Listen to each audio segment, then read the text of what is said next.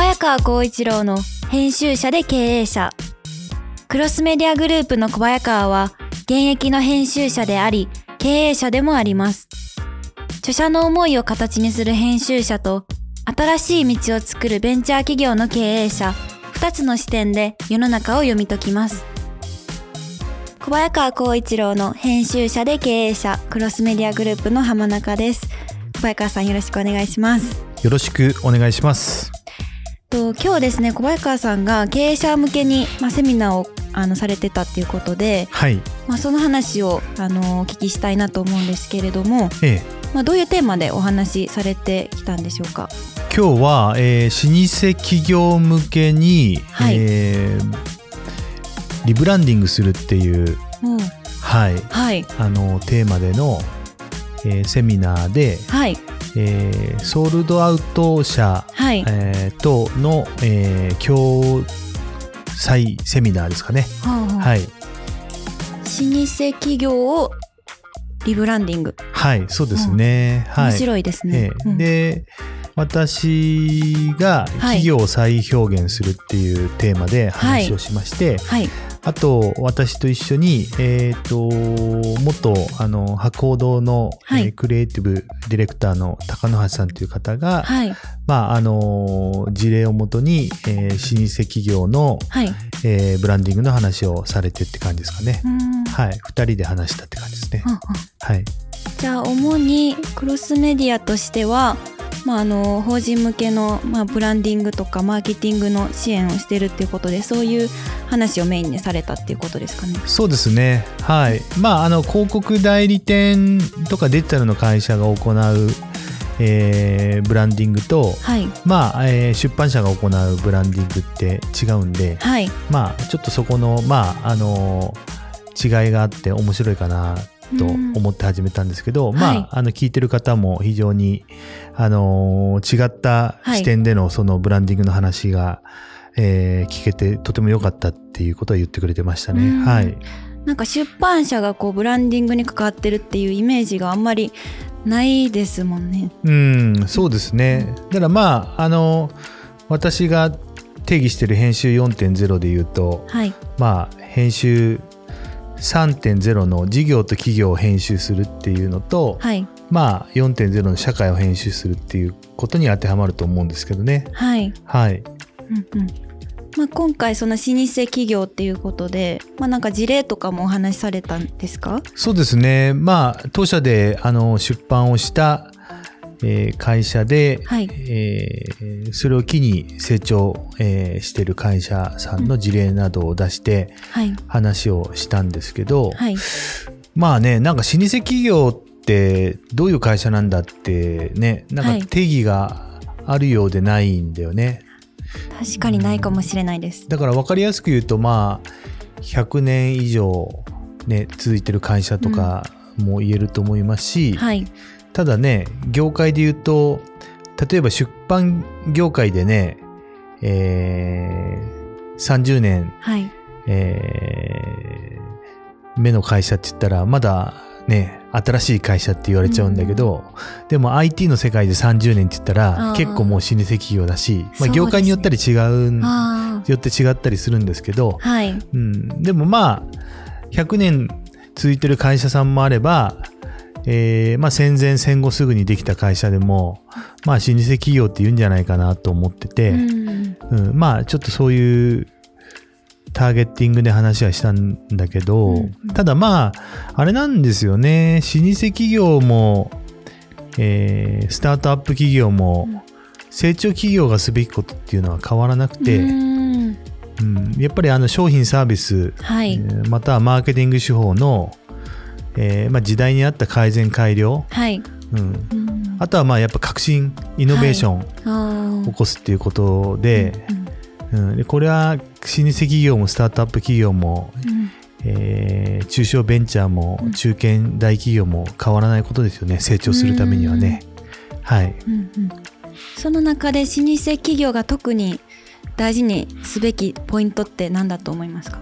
うん。まあ大事にすべきというか、はい。まあうん同じ会社で変わらずだけど、はいでも特徴は何かっていうのを考えたらやっぱり歴史ですかうね。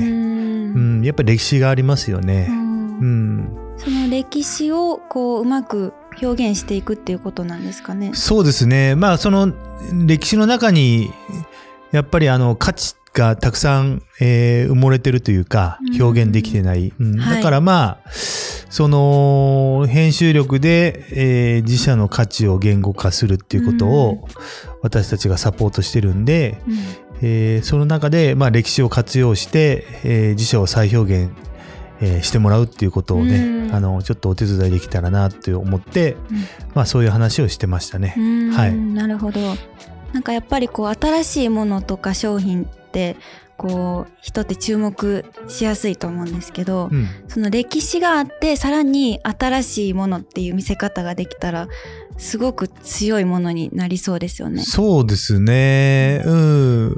まあね、なんか、そうなんですよね。うん。なんかやっぱりそういう意味では、古い会社ってね、はい。なんか古臭いとか、えーなんか、あの、新しさがないっていう風なわけではなくて、はい。やっぱりその、まあ、温故知新っていうのかな。うん。なんか、まあ、古いことの中に新しいものっていうのは、うん。なんかね、ま、学べることだったり、あとは、なんていうかな、あの、流行りが一一回りして、なんはか、古いものが新しく見えるとかもあるし、うん。なんかまあなんかね、ちょっとそういう歴史っていうものに自信を持ってね、はいそこから新しいものを生み出していけばいいんじゃないかなっていうことは話しましたけどね。うんはい。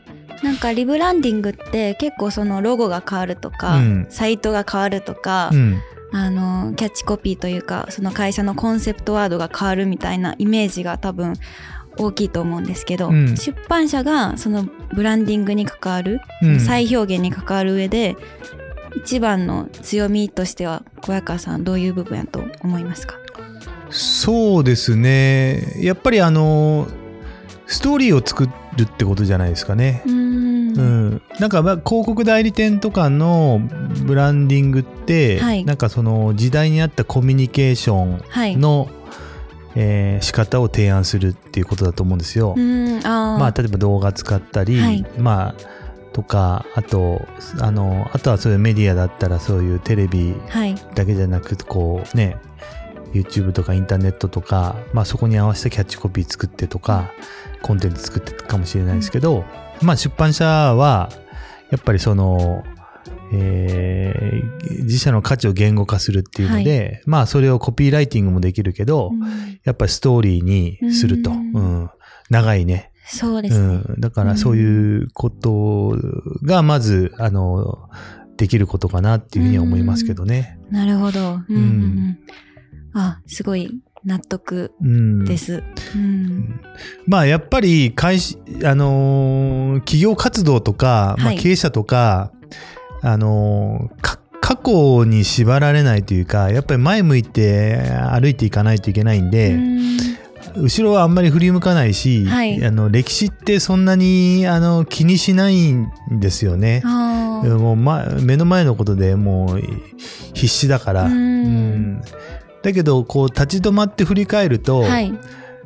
あのーまあ今があるのは過去の積み重ねだっていうのもうん。分かってくるんで、うん。まあ当然ねその未来があるからはい。今があるっていうのもあるんだけど、両両方ですよね、うん。そうですね。だから、うん。そういう意味で立ち止まってその過去というか歴史を振り返るっていうのははい。結構またそこからこうないろいろなす未来へのヒントって得れるんで、まあそういうことをやっぱりあの言語化してあげるっていうことを、あのサービスとして提供あのして実際してるわけなんで、はい。うん。まあちょっとそういう話をしましたね。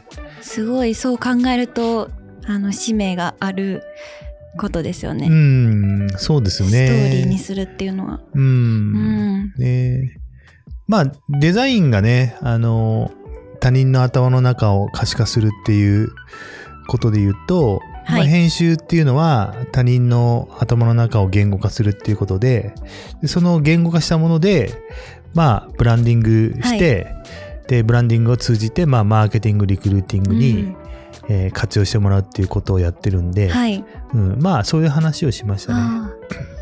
じゃあその編集力、まあ、言語化することによって、まあ、全てのアウトプットが生まれていくっていうことですよね。うん、そうですね。ううん、一番コアな部分が。そうですよね。ううんん、だからまあ、書籍ってね、はい。あのーコンテンツの中では一番密度の高いコンテンツだと思うんですよ。うん。うん、だって、他人の頭の中とかさ、はい。まあ他人の会社をさ、なんか200ページとかさ、5万字とか10万字の文章にするってなんか大変じゃない？大変なことだよね。うん。うん。すごいことやと思います。ねうん。だからコンサルタントってさ、はい。なんか、ああやってください、こう言ってくださいってさ、うん。知識でこう伝えていけばいいんだけどさ、はい。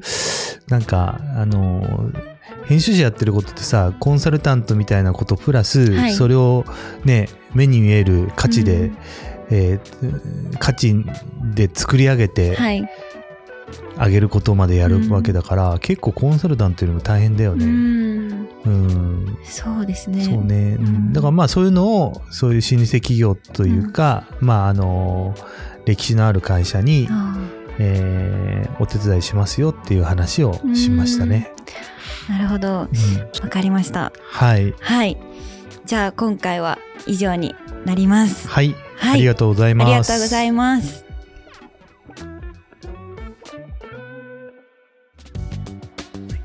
ただいまクロスメディアグループでは採用募集を行っています。編集者、マーケター、エンタープライズ営業、デザイナー、プログラマー、コーポレート部門など出版やメディアコンテンツに関わるお仕事をされたい方のエントリーをお待ちしています。詳細については当社のウェブサイトをご覧ください。それでは次回の配信もお楽しみに。